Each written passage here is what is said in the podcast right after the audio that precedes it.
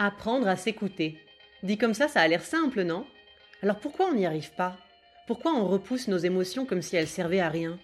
Pire, mais comment en est-on arrivé à éprouver de la fierté à ne jamais écouter son corps, à constamment repousser ses limites?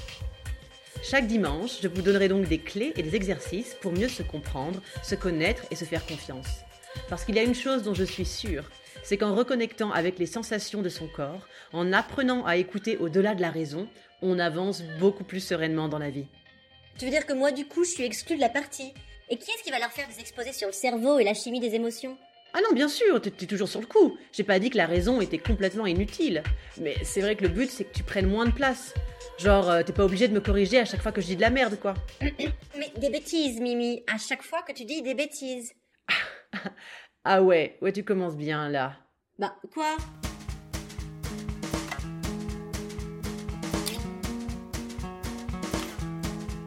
Épisode 2 Comment sainement écouter ses peurs.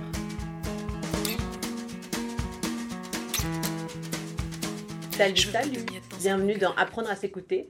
Aujourd'hui, on continue de plonger dans tout ce qui est notre système émotionnel, essayer de comprendre comment ça fonctionne, mais on va s'arrêter sur une émotion en particulier, la peur. Je pense qu'on est tous d'accord pour dire que la peur est certainement l'émotion qui est le plus présente dans nos sociétés modernes. C'est-à-dire qu'on est bouffé par l'anxiété. Euh, de toute façon, on nous nourrit de peur euh, avec les médias, le discours des politiques, euh, les réalités climatiques. D'ailleurs, je précise que les peurs et l'anxiété par rapport au climat est quelque chose que je comprends complètement. Après, moi, je suis là pour essayer de vous donner des petites clés, pour essayer de faire en sorte que ça bouffe pas complètement votre vie non plus. Donc un premier point déjà par rapport à la peur, c'est que contrairement à la tristesse, la colère, la joie, qui sont des émotions qui sont arrivées euh, plus tard dans l'histoire de la vie, ok euh, C'est des choses qui sont plus particulières aux mammifères. La peur, elle, elle était là depuis le début, tu vois, depuis les premiers dinosaures, les premiers reptiles.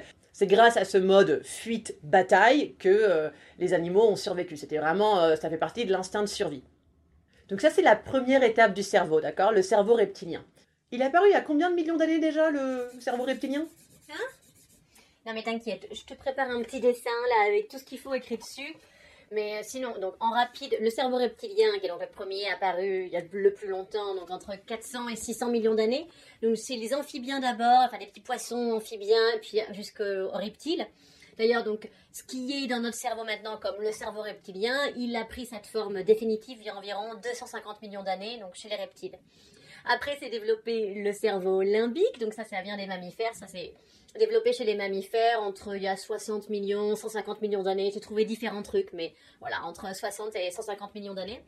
Et le cortex, du coup, le petit dernier, ça fait que 1, ou 2 millions d'années hein, qui s'est développé. Et alors, il n'y a pas que l'humain qui a un cortex cérébral. Euh, les grands chimpanzés en ont un, les, dauphins, les baleines. Mais c'est vrai que l'humain, nous quand même, ben, on a cette spécificité que déjà il est très malléable en fait. Il est très, euh, il peut changer vraiment avec le temps, suivant les, euh, les idées qu'on va avoir, enfin voilà, suivant notre expérience, notre analyse. Et surtout, il est vraiment sur, il est tout autour du cerveau euh, limbique et du cerveau reptilien.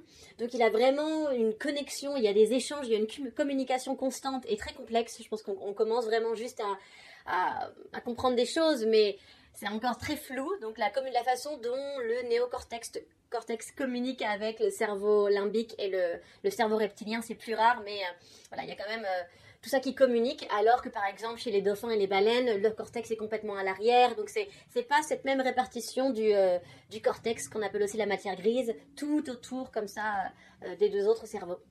Ah là là, qu'est-ce que je ferais sans ma raison? Toujours est-il que du coup la peur, en fait, c'est la, seule émotion, j'ai envie de dire, que tu peux trouver dans nos trois cerveaux, mais qui crée des choses différentes. C'est-à-dire que au niveau du cerveau reptilien, euh, quand ça, ce qui s'enclenche, c'est vraiment un instinct de survie, c'est-à-dire fuite, fuite. Tu vois, la peur cerveau reptilien, c'est fuite. Alors que les peurs que notre système limbique va faire naître, ça c'est pas vraiment des peurs qui sont sur notre une question de vie ou de mort, tu vois. Euh, ça va être la peur de l'échec, ça va être euh, la peur de manquer, ça va être la peur d'être abandonné.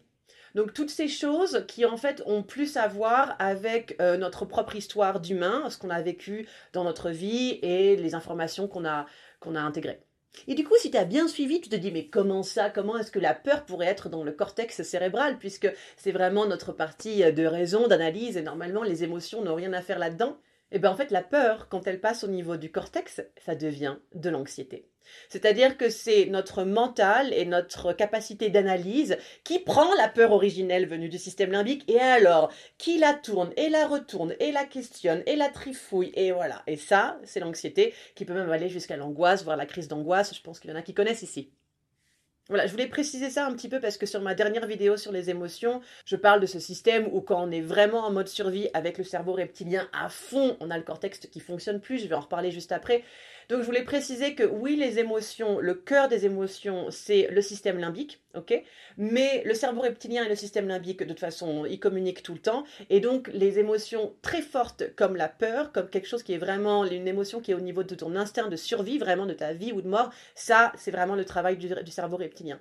En fait, la façon dont l'information circule en général, c'est cerveau reptilien, système limbique, cortex. Bon, je vais vous sortir mon dessin parce que je pense que justement c'est le moment là on s'embrouille à ma gauche. Bon, euh, faites pas attention, je me suis plantée là tout à l'heure parce que j'ai mis le cerveau limbique euh, en premier, tu vois là, celui qui est là. Et du coup après je lui ai mis les dates du cerveau reptilien parce que bon voilà, whatever. Donc de toute façon je vous l'ai dit à la voix, ok. C'était ma dernière feuille de canson donc euh, donc, le cerveau reptilien, à qui Ok, donc le fameux qui est apparu entre il y a 400 et 600 millions d'années. Le cerveau limbique, ici, voilà, au milieu, qui est apparu entre 60 et 100 millions d'années. Et ici, le néocortex, notre fameuse matière grise. Mais du coup, pour en revenir à cette idée donc, de la façon dont euh, l'information circule, effectivement, la, la règle un peu générale, c'est instinct de survie, donc le cerveau reptilien, puis euh, donc le cerveau émotionnel, mais donc dans le, cerveau limbique, c'est aussi là où il y a toutes nos mémoires inconscientes, donc toutes les choses dont, voilà, qui, se passent à l'intérieur de nous, qui vont avec, notre histoire, mais dont on n'a pas du tout conscience. Et après arrive donc du coup le cortex qui analyse, comprend toutes les choses dont on a conscience. Donc ça, c'est en général la façon dont, circule l'information. Donc le, cortex et le cerveau reptilien, euh, c'est très schématisé, hein, ce que je vous ai dessiné quand même, ne m'en voulez pas. Donc le cortex et le cerveau reptilien, ils n'ont pas tellement d'interaction. Euh, c'est plutôt euh, voilà cortex, cerveau limbique, cerveau limbique, cerveau reptilien, comme ça. Sauf, sauf, en fait, on est quand même bien programmé pour survivre, tu vois, hein, puisque c'est cette petite chose, comme je disais, ça fait quand même 600 millions d'années à peu près que, ça permet euh, à la vie de, de, continuer, hein, voilà, de, de se sauvegarder elle-même, vivre l'instant de survie. Donc, par rapport à cet instinct de survie, justement, en fait, quand on est dans un état de stress intense vraiment, où notre vie est en danger et où c'est vraiment quelque chose, euh, un, stimuli que le cerveau reptilien a intégré comme étant euh, un danger imminent. Donc quand on est dans une situation comme ça, en fait, le cerveau reptilien chante plus ou moins euh, le cortex et même d'ailleurs un, petit peu le, cerveau limbique aussi, mais c'est vraiment particulier fort par rapport au cortex parce que c'est-à-dire que littéralement en fait ton instinct de survie prend le dessus sur ta capacité d'analyse et de réflexion.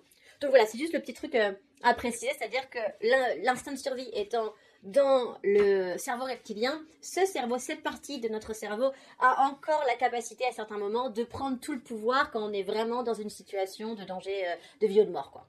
Mais quel joli dessin Bon, en tout cas, c'est clair. Je pense que c'est assez clair. N'est-ce pas? Enfin bon, du coup, ça vous étonne peut-être pas tellement hein, qu'on ait des médias et, vraiment des discours politiques qui soient toujours, toujours, toujours sur la peur. C'est qu'en fait, et je pense que la crise du Covid a été un très bon exemple, plus on est dans un mode Oh my god, je vais mourir, tu vois, ma, ma vie est en danger, la vie des gens que j'aime est en danger, moins tu es capable de réfléchir. Tu vois, ton cerveau, il fait et, euh, et là, le cortex, il n'a plus assez d'énergie pour, euh, pour bien fonctionner parce que tu as ton cerveau reptilien qui est au taquet en mode survie. Euh. Mais je veux dire, à la base, je pense que je comprends le truc de Mère Nature qui s'est dit, bon alors attends, cela, on va leur mettre une raison, mais quand même, on va faire en sorte que s'ils sont vraiment en danger de mort, la raison, tu vois. On lui demande pas trop d'activité, on met tout le pouvoir à l'instinct de survie. C'est quand même pas mal, tu vois. Je pense que ça nous a permis de survivre jusque-là. Mais du coup, dans nos sociétés modernes, ça devient très très problématique parce qu'en fait, on est, on se crée un stress, on se met dans un état où, notre cerveau pense qu'on est vraiment en danger de mort, ce qui n'est pas le cas. Et du coup, ça crée de un euh, beaucoup trop de cortisol dans ton corps. Vraiment, on n'est pas censé être dans un état de stress constant comme ça. Ton cerveau autonome n'est pas censé envoyer à ton corps de la cortisol constamment en mode ah, il va crever, vite, envoyez de la cortisol, il est en danger de mort. Petite parenthèse, parce que Mimi, elle s'emporte là par rapport à la cortisol. Cortisol, bien évidemment, l'adrénaline est l'autre grande hormone de la peur. Le truc, c'est que l'adrénaline, au moins, elle fait encore son boulot comme euh, il y a 2-3 millions d'années, c'est-à-dire qu'elle arrive en mode d'un coup, et quand le danger est passé, ton corps ne, produit plus d'adrénaline. D'ailleurs, il produit de la dopamine, d'où les gens qui sont accros à tout ce qui est sensation forte. Alors que la cortisol, tu vois, eh ben elle, en fait, quand tu te mets, quand tu es dans un état de stress chronique, eh ben la cortisol se produit en continu. Ouais, ouais, ouais. Et donc ça, c'est particulièrement pas cool. C'est pour ça qu'on parle surtout de la cortisol euh, dans les problèmes de stress. Parce que l'adrénaline est là, bien évidemment, mais elle ne provoque pas du tout le même genre de problème de santé que la cortisol. Ah, Malika, qu'est-ce que je ferais sans toi? Oui, c'est vrai que j'oublie souvent de parler de petits détails comme ça. Mais bref, de toute façon, là maintenant, passons à la pratique. Donc, toutes tes peurs doivent être regardées. C'est complètement impossible qu'une peur disparaisse comme ça juste parce que tu passes ton temps à te dire je n'ai pas peur, je n'ai pas peur, je n'ai pas peur. Ça ne fonctionne pas comme ça du tout. Je peux te le dire, moi j'étais persuadée que je n'avais peur de rien, tu vois. Je suis partie voyager le monde toute seule en stop. Je suis, voilà, moi à 18 ans, je me suis cassée à Paris, j'étais complètement indépendante financièrement. Enfin, je, voilà, la, la peur, je pensais que c'était pas du tout mon truc. Comme je me mentais bien à moi-même. Parce qu'en fait, moi, bon, je suis la spontanéité, donc je suis très très très dans le moment présent. Donc effectivement, en fait, euh, tu vois, quand t'es vraiment dans le moment présent, t'es là, euh, je sais pas, euh, de quoi est-ce que je pourrais avoir peur, tu vois le passé, le futur, tout ça, c'est rien. Mais du coup, mon amie la raison ici, elle, elle, elle, elle peut te dire, on a quelques peurs quand même. Ah oui, comme ça, là, je, je, je, je dois étaler mes peurs, hein. Bon, c'est pas grave, je suis justement dans le travail de la vulnérabilité est une force, donc allons-y, mes peurs. Bon, alors maintenant, il y a clairement eu pendant longtemps la peur de perdre le contrôle. Euh, d'ailleurs, c'est sûrement quelque chose que j'ai encore. Euh, voilà, la peur de, ne plus être libre. Euh, du coup, ça allait avec une grosse peur de m'engager. Voilà, pour le couple, on n'en parle même pas, ça a vraiment été un truc très nouveau. Mais peur de m'engager dans un groupe aussi, juste peur de m'engager parce que peur de perdre ma liberté. Et maintenant, je me rends compte que voilà, c'est parce que je pense que peur de perdre le contrôle. Du coup, ça allait aussi avec une peur qu'on abuse de moi peut-être, qu'on m'utilise, qu'on me manipule. Mais c'est vrai que ça a mis du temps. Hein. Ça a mis du temps pour que je me rende compte parce que euh, parce que j'avais cette très grande confiance en moi. Je savais très bien euh, comment donner l'impression que euh, que j'étais forte. Euh, parce que de toute façon, c'est ce que moi je croyais aussi. Moi, j'ai toujours été bien persuadée que j'étais forte, intelligente, capable. Euh, du coup, j'avais complètement oublié de comment être, en fait. Je savais très bien faire, faire et montrer avoir, mais être, c'était un peu plus compliqué. Et du coup, je suis restée bien, bien longtemps dans, dans, dans ce déni de mes peurs, vraiment. J'étais là, mais moi, j'ai pas de peur, quoi. Je peux partir voyager à l'autre bout du monde. Vraiment, j'avais l'impression que j'avais peur de rien, alors que maintenant, je me rends compte que j'avais une peur atroce et profonde de perdre le contrôle. D'où les 12 ans de boulimie, j'imagine. D'ailleurs, pour faire l'exercice aujourd'hui, justement, bah, ce sera Malika qui prendra les exemples de nos peurs. Parce que moi, vous l'avez compris, je suis un peu pop, pop, pop, pop, up in the air. Le futur, je suis là, hein, quoi? Donc, euh, elle vous en parlera beaucoup mieux que moi. Mais donc, on va commencer par la première chose. Donc, toute peur, il faut la regarder. Voilà, il faut la regarder. ok, c'est quoi cette peur? D'où elle vient? Quand est-ce qu'elle a commencé? Donc, ça peut demander du travail c'est bien d'être accompagné, hein, évidemment. Si vous avez besoin d'aide, vous pouvez me contacter. Mais voilà, juste pour vous donner un peu la trame, il faut la regarder, il faut se demander d'où elle est née. Il y a un bouquin super que, je n'ai pas lu, mais alors ça vous c'est ma grande spécialité. Je vous recommanderai des bouquins que j'ai pas lus, mais un bouquin super, euh, les cinq blessures de l'âme, parce qu'effectivement donc nos, nos, grandes peurs euh, qui sont dans notre inconscient et qui vont influencer nos comportements euh, tout au long de notre vie, souvent elles commencent par évidemment une blessure dans l'enfance, et donc tu as les cinq blessures de l'âme, la blessure d'abandon, la blessure de trahison, la blessure de je sais plus quoi. Bon, bref, moi je sais que j'ai la blessure de trahison grave, tu vois. Et je connais pas mal de gens avec la blessure d'abandon. Je l'ai peut-être aussi un petit peu. Enfin, peur. Donc, du coup, la blessure de l'abandon, qu'est-ce que ça fait? Ça fait qu'on a peur qu'on nous abandonne. Voilà. Et donc, du coup, un bouquin très chouette parce qu'une fois qu'on comprend justement quelles blessures euh, on a euh, dans, notre âme, dans notre inconscient, c'est beaucoup plus facile après du coup d'aller travailler sur nos peurs parce qu'on trouve leurs racines en fait. Donc ça, c'est le premier travail avec les peurs, les regarder, voilà, dire ok, j'ai cette peur-là, d'où elle vient, pourquoi est-ce que je l'ai, quand est-ce qu'elle s'est mise en place? Donc si c'est un truc qui s'est mis en place vraiment dans la petite enfance, moi, ce que j'aime bien faire, et je pense que tout, thérapeute, euh, toute personne qui accompagne, c'est t'aider à retrouver la sensation de sécurité à l'intérieur de toi-même, et du coup devenir le parent pour cet enfant dont on ne s'est pas bien occupé, qu'on n'a pas bien compris, voire qu'on a même complètement maltraité. Donc ça, effectivement, ça demande d'être accompagné en général. Je pense que je vais vous faire euh, une petite méditation quand même là dans mes prochaines vidéos parce que moi, ça m'avait bien aidé. Voilà, c'est con, mais la méditation où tu vas trouver ta happy place à l'intérieur, où tu vas trouver cette sensation de sécurité, cette sensation où tu es là, ok, je suis en sécurité avec moi-même. Je peux devenir l'adulte protecteur et bienveillant pour mon enfant intérieur. Euh, c'est déjà un, premier exercice euh, vraiment bien. Donc je vous ferai une petite, une petite vidéo là-dessus. Mais maintenant, passons plutôt du coup aux peurs qui sont plutôt des peurs d'adultes, on va dire. En tout cas, pas des choses qui viennent de, loin dans l'enfance. Donc ça peut être la peur de manquer, même si bien sûr aussi, donc la peur de manquer peut venir de notre histoire euh, de famille. Hein. on, a, on est beaucoup à avoir des relations complètement foireuses avec l'argent. Hein. Mais c'est plutôt quelque chose aussi qui peut venir, voilà, plus quand on est adulte, euh, ce boulot que j'ai perdu, ou justement la peur de ne pas trouver un boulot, euh, la peur de manquer, du coup, si justement je décide de quitter mon travail pour aller vers quelque chose qui me fait plus plaisir, qui me fait plus rêver. Donc cette peur, par exemple, euh, ça peut être donc aussi évidemment la peur de l'abandon, la peur de ne plus être aimé si on montre toutes ses facettes, n'est-ce pas? Donc plein de choses comme ça. Donc ça aussi, hein, comme toutes les peurs, il faut donc les regarder et se demander d'où elle est née. Par exemple, ça peut pas mal aider sur les peurs qui sont des choses qui viennent plus euh, de la façon dont les médias traitent l'information. Quand tu vas à la source d'une peur et tu te rends compte qu'en fait, d'où vient cette peur Elle vient de ce que j'ai entendu à la télé et dans les médias constamment. Ça peut t'aider à prendre un peu de recul, tu vois. Donc moi, premier exemple, nos peurs à nous, c'est quoi et d'où elles viennent? Putain, tu me fous vraiment sur le spot, quoi. Alors, je dis mes peurs, maintenant, faut que je dise d'où elles viennent. Alors, je vais pas vous faire euh, le, déballage de ma vie et de ma petite enfance. Hein. On sait bien que ce genre de peur, de toute façon, en général, ça se met en place bien à l'enfance. Mais oui, maintenant, je sais qu'en fait, euh, ma peur de perdre le contrôle, euh, c'est parce que, euh, ben ouais, petite, j'ai perdu le contrôle, quelqu'un de la famille, donc quelqu'un qui je suis censée avoir fait confiance a abusé de moi. Donc tu vois, hein, c'est la, bonne grosse vieille blessure de trahison comme il faut, et ça, ça c'est typique, ça donne euh, des, euh, des, enfants hyper sous contrôle. Euh, et un truc qui est aussi très typique, c'est la petite fille parfaite qui est donc tout le temps sous contrôle, souvent va avoir des troubles du comportement alimentaire. C'est assez typique. Après, je pense aussi que on vit dans une société où c'est très valorisé de savoir se contrôler et où donc moi j'ai vraiment j'étais super douée à l'école donc voilà j'avais pas de problème tout allait toujours bien et, je pense aussi que ça ça a fait partie de ça a nourri et ça m'a confortée dans cette idée que c'était très bien si je me contrôlais, c'était très bien si j'allais bien tout le temps et que les gens m'aimaient pour ça aussi. Et donc voilà, je pense qu'il y, a, cette peur aussi euh, de, d'accepter mes émotions, cette peur de pas être tout le temps au taquet, qui ça, ça s'est mis en place de par la société, de la société dans laquelle on vit.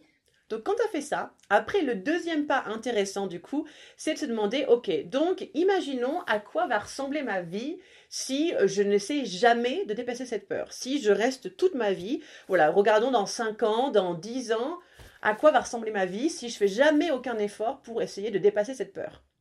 Du coup, notre vie euh, dans 10 ans... Euh... Hein? Dans 10 ans? Dans 10 ans, si, si j'essaye pas de dépasser ma peur de m'engager, si j'essaie pas de dépasser euh, ma peur, ça c'est une bonne grosse peur aussi en ce moment, d'investir mon énergie dans la mauvaise direction, là, avec tout mon projet euh, blog et chaîne YouTube, je sais pas trop où je vais, mais bon, j'y vais. Bah, sinon, c'est pas compliqué, hein. Si j'essaye pas de dépasser cette peur, bah, je ferai jamais rien. Voilà. Si j'essaye pas, si je dépasse pas cette peur de, oh putain, est-ce que je vais dans la bonne direction? Bah, j'irai jamais nulle part. Ça me semble assez évident. Et je pense que si je n'essaie pas de dépasser ma peur de l'engagement, qui est quand même déjà bien dépassée, euh, ben je vais finir. En fait, j'arriverai jamais vraiment à faire confiance euh, aux gens, quoi. J'arriverai jamais vraiment à m'ouvrir et, euh, et, aller au-delà de ce que je peux contrôler. Voilà, je pense que c'est ça. Hein. Je pense que il y avait vraiment un problème de confiance. J'avais l'impression que je pouvais faire confiance qu'à moi-même.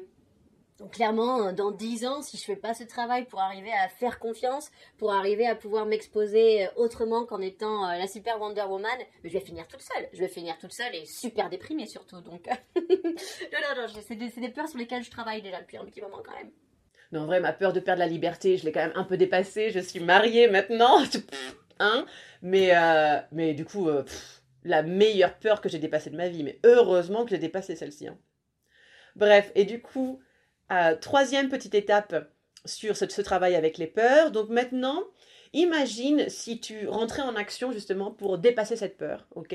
Donc imagine si tu rentrais en action et donc tu commences à dire non à chaque fois que tu as envie de dire non et donc tu dépasses cette peur de ne plus être aimé. Et donc maintenant, imagine le pire. Imagine qu'est-ce qui pourrait arriver de pire si tu fais ça, si tu commences à dire non. Qu'est-ce qui pourrait arriver de pire si du coup euh, tu quittes ton boulot et tu vas dans la direction qui, qui te plaît? Qu'est-ce qui pourrait nous arriver de pire, nous?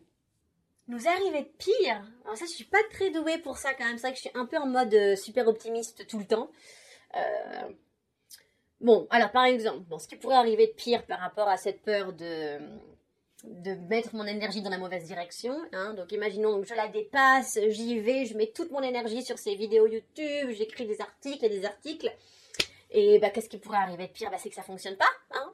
J'imagine, voilà, que, personne ne s'intéresse à ce que je raconte et que et puis surtout que j'arrive pas à faire des sous avec parce que c'est quand même euh, un projet professionnel là aussi. Hein. J'aimerais bien changer le monde, mais j'aimerais bien euh, euh, en faire une carrière en fait, faire un truc où je sais que voilà, j'ai plus qu'à m'investir là-dedans. J'ai plus besoin d'aller couper de la bœuf en Californie ou d'être barmaid ou serveuse, tu vois. Donc, mais voilà, franchement, le pire du pire, c'est que ça fonctionne pas, quoi. Hein. Bon, voilà. Hum, et sinon, le pire, donc, par exemple, si je dépasse ma peur de, m'engager et de faire confiance, euh, et que j'y vais à fond dans mes relations d'amitié, dans des, projets de groupe, euh, dans mon histoire de couple, qu'est-ce qui pourrait arriver de pire? Ben, ben, que je sois déçue, hein, voilà, que je sois déçue, qu'on me mente, qu'on me manipule. Euh, dans le couple, qui sait peut-être que je pourrais devenir dépendante affectivement. C'est vrai que peut-être que du coup je pourrais plus vouloir faire confiance en fait. Je pourrais peut-être pire, je pense que ce serait que du coup, eh ben, ça ferait que j'aurais plus du tout envie de faire confiance à personne, quoi. Hmm. Non mais tu vois, c'est là que je suis vraiment contente de pas être la raison. Mais c'est c'est compliqué ton boulot comme ça, là, de partir dans le futur, d'imaginer tous ces trucs. Wouh je, suis mieux là où je suis perso. Hein. Donc voilà, et maintenant que tu as tous les scénarios catastrophes écrits sur ta feuille, tu te dis putain, mais elle veut juste que je déprime. Non Non, non, non, non, non Parce que le dernier petit exercice de cet exercice, c'est du coup de te dire, ok, donc si ce scénario catastrophe arrive, qu'est-ce que je ferai? Qu'est-ce que je ferai? Ok? Si les personnes de mon entourage qui ne sont pas contents, que je dis non quand j'ai envie de dire non, ne m'aiment plus, qu'est-ce que je vais faire? Ok? Si je quitte mon boulot et euh, mon projet d'être entrepreneur ne fonctionne pas, qu'est-ce que je vais faire? Ok, juste réfléchis vraiment, réfléchis. Qu'est-ce que tu ferais? Est-ce que tu irais demander de l'aide? Est-ce que tu retournerais vivre chez tes parents?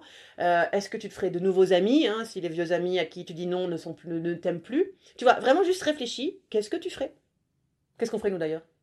Bon bah du coup, si ce projet fonctionne pas, qu'est-ce que je ferais? Ben je me retrouverais un autre boulot. Euh, peut-être que je m'investirais plus dans mes projets danse par exemple. Enfin voilà, hein, je, je me connais. C'est vrai que de toute façon, si ça marche pas, ben, je ferais quelque chose d'autre quoi je serai peut-être déçue un petit moment. Euh, ce sera peut-être la galère euh, parce que si j'attends trop avant de me retrouver un autre boulot en espérant que ça, ça commence à me faire des sous, tu vois. J'ai peut-être un petit peu galéré. Qui sait Peut-être que je retournerai chez ma mère. Et sinon, sur l'idée de faire confiance, je pense que si je me retrouve, je me retrouve dans une situation où donc j'ai fait confiance à des humains et en fait euh, je suis déçue par la suite, je partirai. Hop, c'est parti, nouveaux amis, nouveaux amours, nouveau quoi, nouveau. Moi, si je reste pas dans, une, dans un truc où c'est toxique, quoi. Si je suis pas heureuse, je me casse. Je dis pas que c'est la meilleure solution, hein, ni la plus mature, mais en tout cas, euh, moi, si je suis dans une situation où je suis pas heureuse, si j'arrive pas à trouver une solution pour euh, résoudre le problème, bah, je m'en vais, quoi. Oui. Et là, normalement, mon ami, c'est le moment où tu commences à te dire, hein, en fait, c'est pas, en fait, je crois que je pourrais, tu vois, je pourrais m'en sortir, je pourrais dépasser cette peur, je pourrais trouver des solutions. En fait, les pires scénarios catastrophes, qui déjà, il y a de grandes chances qu'ils n'arrivent pas, hein, ça c'est les pires du pire que tu as noté quand même. Même ça, même ça, si ça arrive, en fait, euh, je pense que je m'en sortirai, quoi. En fait, ce petit exercice, tu vois, c'est juste pour te mettre en mode solution. Obliger ton cerveau à arrêter de partir dans le côté euh, scénario catastrophe et plutôt de partir du côté OK, je suis le cortex, je suis la raison, je peux analyser comment est-ce que je trouve une solution si jamais je me retrouve dans cette merde. Parce que visiblement, la peur, il faut savoir mon ami, la peur en fait, très souvent justement, cette peur, pas celle qui vient du cerveau reptilien et qui est en mode survie, hein, d'accord Ça, elle te dit vraiment juste casse-toi Mais l'autre peur, celle qui vient du cerveau limbique, en général, elle t'indique les zones de confort qu'il faut que tu quittes. Voilà. franchement, de mon expérience, la peur est là pour te dire, t'as vu là, ça fait peur, hein ça fait peur, vas-y. Vas-y, parce que la peur est toujours à la hauteur de la récompense que la vie te réserve une fois que tu auras dépassé cette peur. Vraiment. Donc de nouveau, je parle vraiment de la peur que ton système limbique euh, actionne, ok? Donc c'est pas de l'anxiété, c'est pas toi qui, qui, qui euh, turbine et turbine sur euh, notre putain de climat où on va tous crever et si j'ai des gamins, je sais pas quel monde je vais leur laisser. Ça c'est de l'anxiété, ok? Donc ça c'est gérer l'anxiété, c'est encore un autre débat, hein, parce que là on est vraiment plus sur, bah, sur, ton cerveau, sur la façon dont, dont il, il, turbine. Donc je suis pas là-dessus sur cette vidéo, mais vraiment la peur du système limbique, elle est là pour te dire, ok, là va y avoir un challenge, prépare-toi et vas-y, parce que c'est là-bas que les surprises t'attendent, après le challenge. Et sur cette conclusion qui j'espère vous aura plu, hein, c'est mignon quand même. Grave. Je vous envoie des bisous et je vous dis à dimanche prochain.